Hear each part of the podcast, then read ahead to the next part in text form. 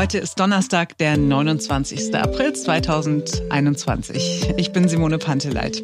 Wir sprechen mit Intensivpfleger Ricardo. Der findet vieles, was in Sachen Corona gerade passiert, total Panne, hat mehrfach seinen Unmut kundgetan, auch hier bei uns im Podcast und hat gestern einen Anruf von Jens Spahn bekommen. Der Bundesgesundheitsminister war am Telefon, hat gesagt, Mensch, Ricardo, wie geht's denn so? Wollen wir mal reden?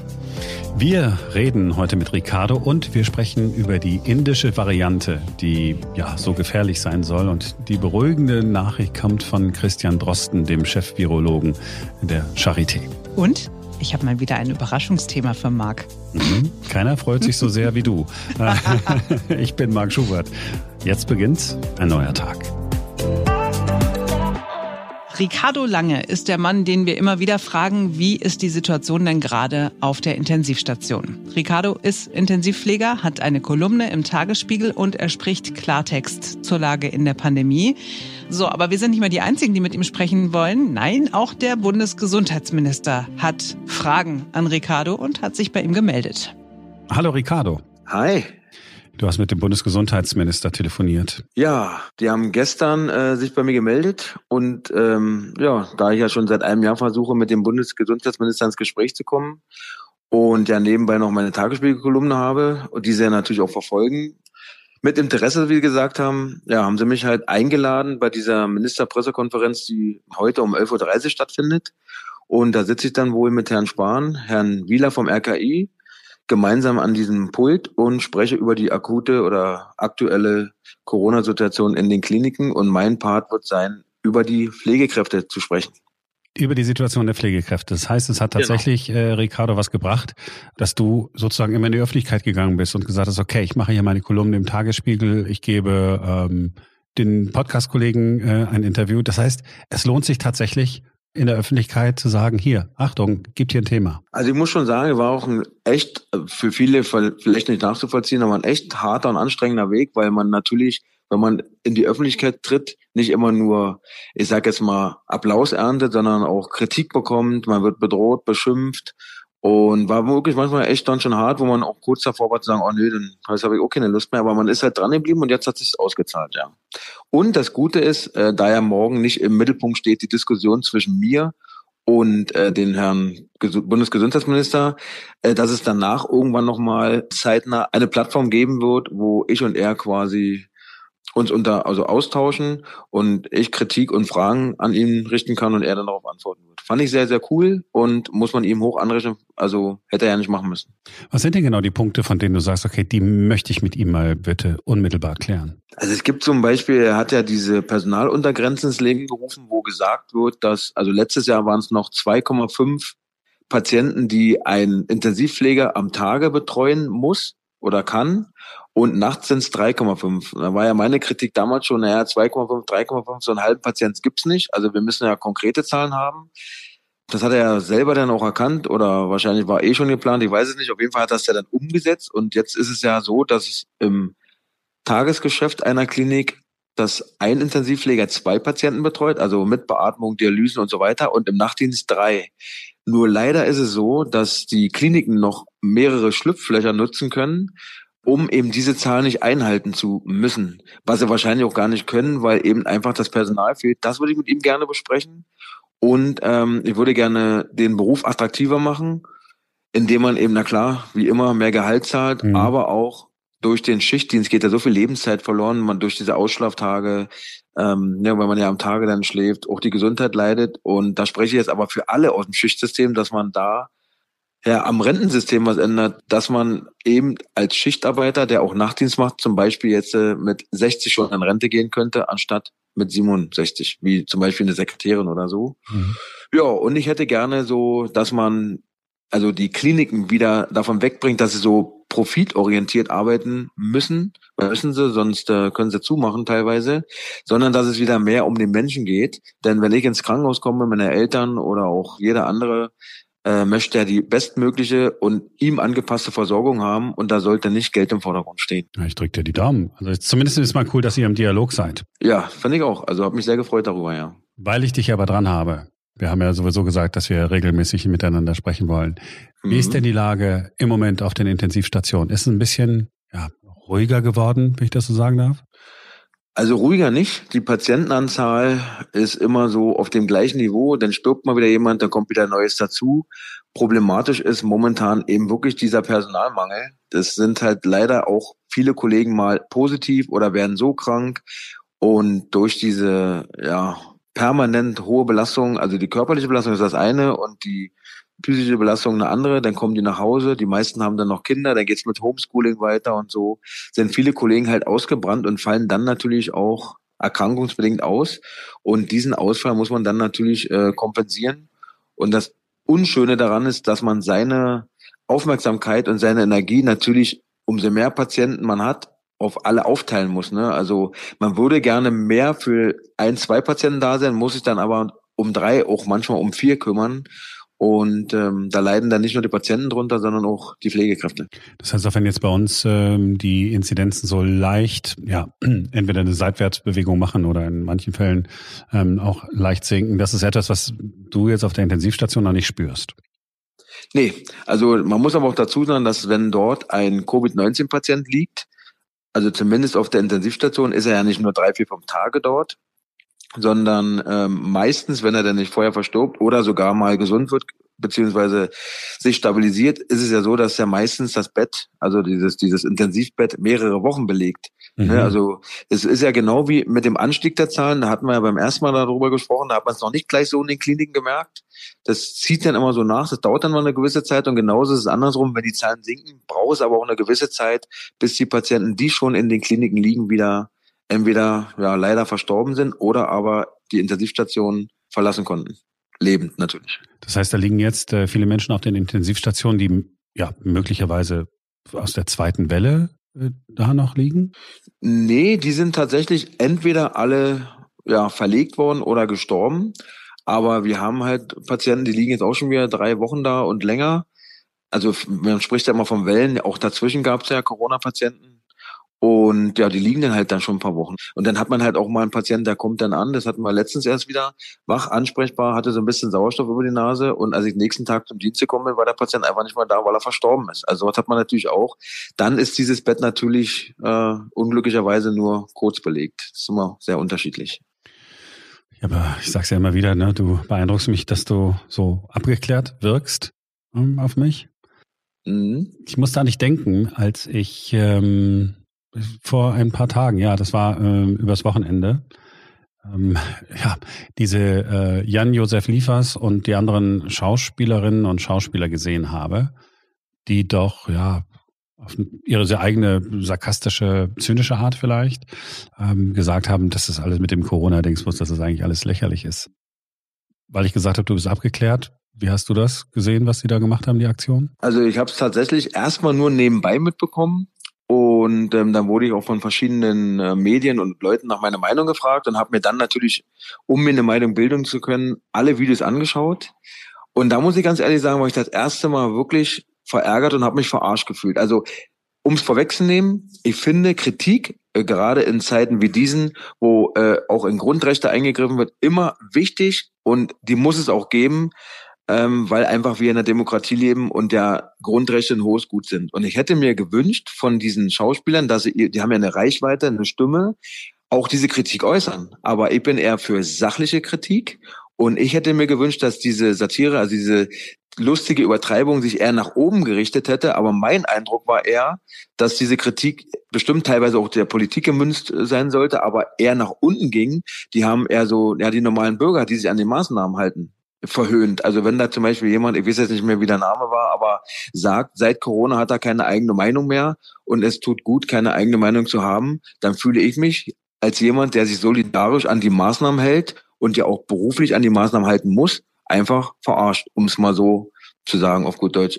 Im Gegensatz muss ich aber auch dazu sagen, es haben sich ja alle Menschen, die irgendwas zu sagen haben, seien es Politiker, andere Schauspieler, sämtliche Medien zu dieser Sache kritisch geäußert und es haben viele Schauspieler ja auch ihr Statement und die Videos zurückgenommen. Finde es halt leider schade, dass man auch dann kein Ende findet. Ne? Also jetzt gibt's da, da so eine, so eine Gegenbewegung, nenne ich es jetzt mal mit dem Hashtag einfach mal eine Schicht machen. Mhm. Also ich finde nicht, dass jede Kampagne oder jedes Statement immer eine Gegenkampagne benötigt, sondern ich finde, die, alles, was gesagt werden muss, wurde gesagt und dann muss man es aber auch gut sein lassen, denn ähm, Meinungsfreiheit ist noch ein sehr hohes Gut in diesem Land. Und man muss dann Kritik einstecken, wenn man ein bisschen, ja, ich sag mal, daneben gelegen hat. Aber ich finde es auch dann nicht gut, wenn dann von den Medien oder von wem auch immer dann noch nachgetreten wird. Mhm. Nach der Gegenkampagne hätte ich dich jetzt gefragt, frage ich aber nicht mehr. Hast ja schon deinen Punkt gemacht. Ähm naja, an der, Gegen, an der Gegenkampagne stört mich einfach, die Schauspieler haben sich ja nicht geäußert zu den Pflegekräften. Die haben ja jetzt nicht explizit die Pflegekräfte, ich sag mal, verhöhnt, sondern haben ja allgemein gesprochen. Und dieser Hashtag einfach mal eine Schicht machen, da geht's ja wieder nur um die Pflege, da geht's ja wieder nur um medizinisches Personal. Und ich freue mich natürlich immer, wenn medizinisches Personal im Mittelpunkt steht, wenn wir eine Lobby bekommen, aber eben nicht zu jedem Preis. Und was mich halt daran einfach so ein bisschen stört oder beziehungsweise was mir fehlt, es gibt ja noch so viele andere Menschen, die in dieser Pandemie leiden. Seien es die Kinder, die nicht zur Schule können, die, wo die sozialen Kontakte fehlen, seien es äh, ja zum Beispiel Gastronomen oder Fitnessstudiobesitzer, die einfach auch Existenzängste haben, die würden bei dieser, ja, ich sag jetzt mal, Gegenkampagne auch wieder hinten runterfallen. Und das finde ich so ein bisschen schade. Ich bleib dabei, du bist so abgeklärt. das ist nichts Schlimmes. Ich mach's, ich meine es nicht als Vorwurf. Nee, nee, alles gut. Ja, man muss ja, man muss ja auch einfach fairerweise mal sagen, ich als Intensivkrankenpfleger unterliege ja einer gewissen Betriebsblindheit. Also ich komme zur Arbeit und sehe auf den Stationen die schweren Verläufe, Menschen, die an Corona wirklich schwerster krank sind, die äh, ja teilweise auch sterben. Das bedeutet ja am Umkehrschluss aber nicht, dass wenn ich mich draußen in der Gesellschaft bewege, dass, dass dort jeder, der an Covid erkrankt, A, sterben wird und nicht jeder wird einen schweren Verlauf bekommen. Im Umkehrschluss muss man aber auch sagen, dass auch die Gesellschaft einer gewissen Betriebsblindheit äh, unterliegt. Denn die sehen natürlich nur die gesunden Menschen und Menschen, die ja leichte Verläufe haben. Und das bedeutet ja wiederum auch nicht, dass es diese schweren Verläufe nicht gibt. Ich finde einfach, man muss sachlich und authentisch berichten. Wir müssen uns alle wieder in der Mitte treffen und weg von diesen Extremen kommen, weil heutzutage ist es ja so, äußert sich jemand kritisch den Maßnahmen gegenüber, was man ja auch durchaus machen sollte und kann, ist er gleich ein Querdenker, ein Rechter, ein Nazi und jemand, der wie ich zum Beispiel in den Medien ab und zu mal sich zur Corona-Pandemie äußert, der auch mal Missstände anspricht und sagt, ja, es ist halt echt eine blöde Zeit, der ist auch nicht gleich ein Corona-Faschist, so wie mir oft vorgeworfen wird. Wir haben momentan nur noch diese Extreme und ich würde mich einfach freuen, wenn wir wieder uns auf das Wesentliche besinnen und uns einfach in der Mitte treffen. Denn Fakt ist eins, wir werden diese Pandemie nur gemeinsam überstehen. Und jeder soll seine eigene Meinung haben, soll sie auch kundtun dürfen, aber doch bitte moralische ja, Aspekte dabei ähm, einfach beachten. Ne? Also eine Meinungsfreiheit ist ja nicht endlich. Also die, man kann ja nicht äh, über alles zwar eine Meinung haben, aber sie unsittlich äußern. Ne? Also du weißt, was ich meine? Mhm. Ich weiß, was du mhm. meinst. Ja. Hör mal, ich danke dir, äh, dass du dir wieder ja. Zeit genommen hast für uns. Ich wünsche dir einen erfolgreichen Termin. Ja, vielen Dank. Und äh, wenn du einverstanden bist, wollen wir morgen einfach wieder miteinander sprechen und äh, du sagst mal, wie es war, ob du deinen Punkt hast machen können? Aber klar, gerne. Super. Ricardo, ich wünsche dir einen erfolgreichen Tag. Ich wünsche auch einen angenehmen Tag. Bis dann. Ciao. Die guten Nachrichten in Sachen Corona nehmen zu. Es ist besonders wohltuend zu hören, wenn auch Christian Drosten mit einer beruhigenden Haltung daherkommt. Nicht, weil wir das Negative ausblenden wollen, aber wenn jemand, der sehr kritisch ist und eher warnt, mit ja was Positivem um die Ecke kommt, dann freut es einen natürlich besonders.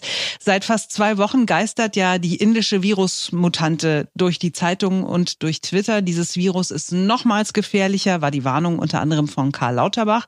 Und dann kam Christian Drosten im NDR Corona-Update. Es gibt einen leichten Immun-Escape gegen neutralisierende Antikörper, der ist nicht stark, der ist so im Bereich von Faktor 2. Das ist also auch als Preprint jetzt gerade erschienen, gerade ganz frisch.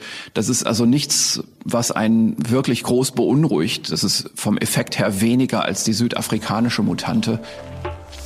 Die Dateneinsicht darüber, welchen Anteil in der zirkulierenden Viruspopulation jetzt eigentlich die 617er Mutante ausmacht, die suggeriert eigentlich jetzt nicht unbedingt, dass das eine reine 617er Viruswelle ist, sondern das ist mehr eine bunt gemischte Viruspopulation. Da ist zum Beispiel auch B117 stark mit dabei vertreten, mhm. die jetzt einfach eine Bevölkerung durchseucht, die schon ein bisschen die Anfangsimmunität aus den ersten zwei oder anderthalb, sagen wir mal, Wellen in Indien wieder zu verlieren beginnt und gleichzeitig ist das Virus ein bisschen mehr verbreitungsfähig, ein bisschen mehr robust gegen die Immunität und diese Effekte kommen einfach zusammen.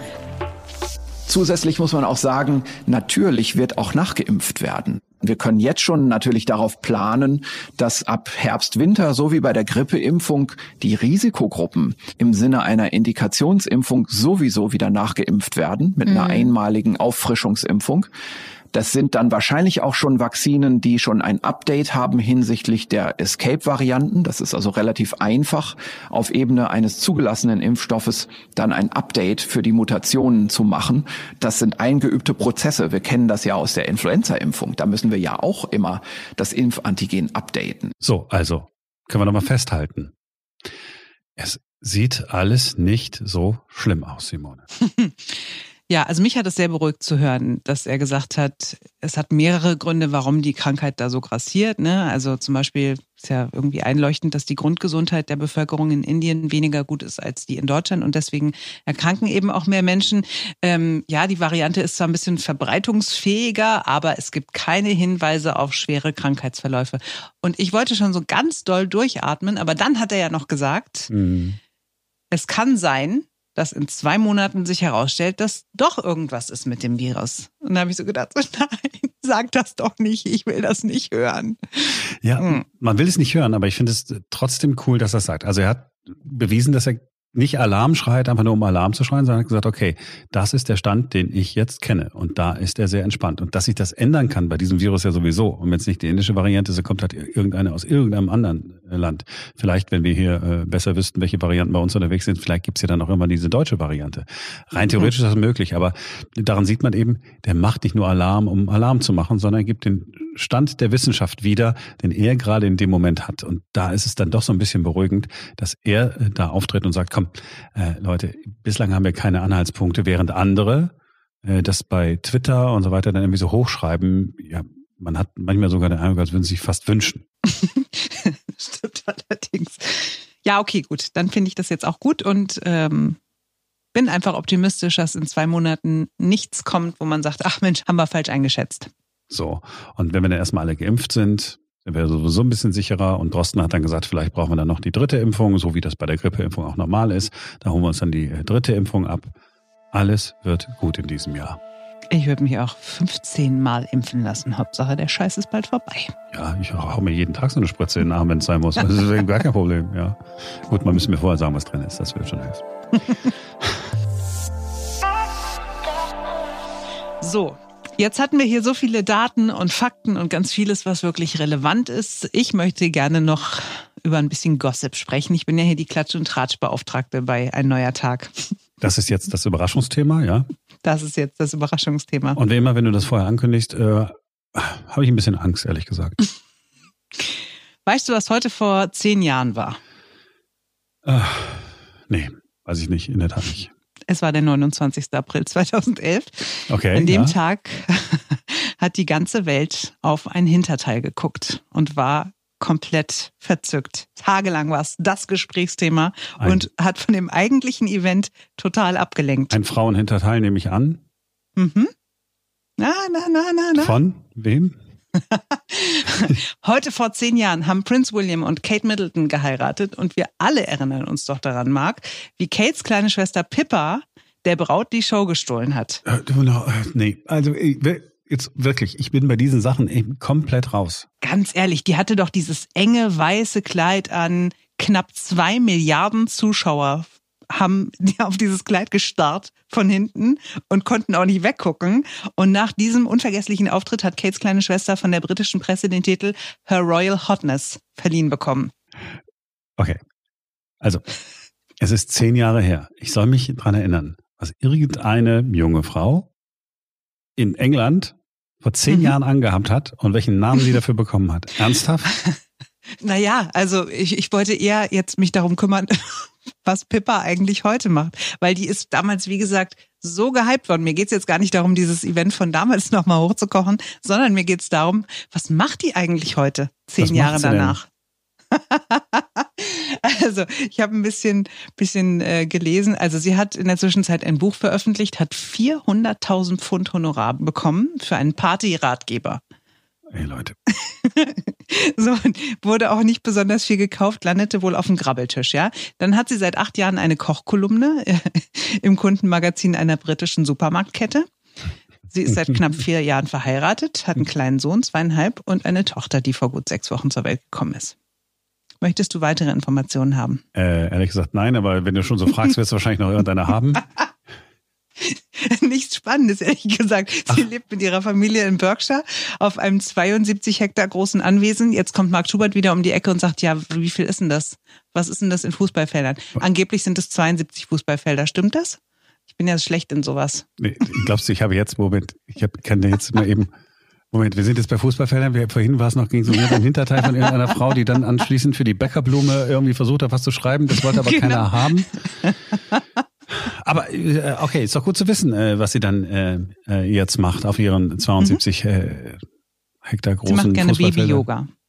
Wow, ja, die, Simone, wirklich. Ich bin ja wirklich dafür zu haben. Okay, aber der Deal, der, der, also ich komme nämlich auch mal mit einem Überraschungsthema. Ja. Ich mach das sehr gerne. Aber ich weiß zum Beispiel, mein Mann, ja, der hat vor zehn Jahren das auch mitbekommen und sagt, oh, die sieht aber, also ist mal ein netter Anblick irgendwie so, ne? Deswegen behaupte ich, dass viele Menschen, die auch diesen Podcast hören, besser wissen als du, wer Pippa Middleton, die heißt mittlerweile auch anders, wer Pippa äh, ist und ähm, ach, dass die ja damals so so populär wurde. Populär, wow. Und oh mein Gott, ähm, nee, sich nee, dafür Simone. interessieren, was sie heute macht. Im Niveau bitte nicht Jetzt nach unten orientieren. Also, also noch, ich habe den Namen schon mal gehört. Ist alles in Ordnung? Okay. Jeder hat das Recht, mal ein Überraschungsthema äh, vorzuschlagen, weil das ist hier so ein pseudodemokratischer Podcast. ähm, aber, äh, oder anders gesagt, Auge um Auge, Zahn um Zahn, ist eine andere äh, Gesellschaftsform, die dahinter steckt. Äh, dann kann ich das aber auch mal. Das mache ich dann auch. Ja, ja, mach doch gerne.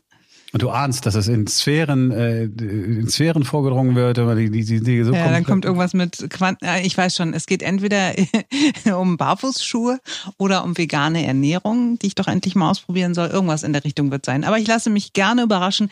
Ich für meinen Teil wollte nur am Ende dieses Podcasts ein bisschen Leichtigkeit reinbringen, schöne Bilder vor euer inneres Auge zaubern von dieser hübschen jungen Frau mit diesem tollen Po in diesem geilen Kleid.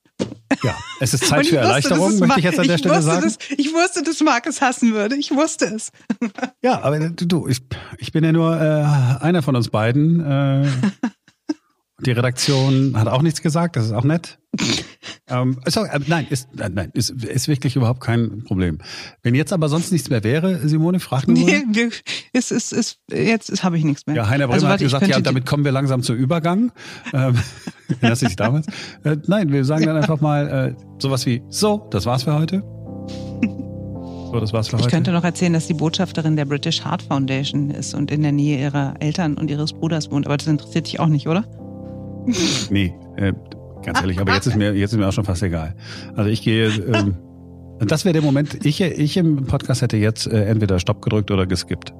Ja, und das sind die Rechte, die die Menschen äh, da draußen haben, die uns äh, zuhören. Also, ihr stimmt einfach ab mit eurem ähm, Forward-Button.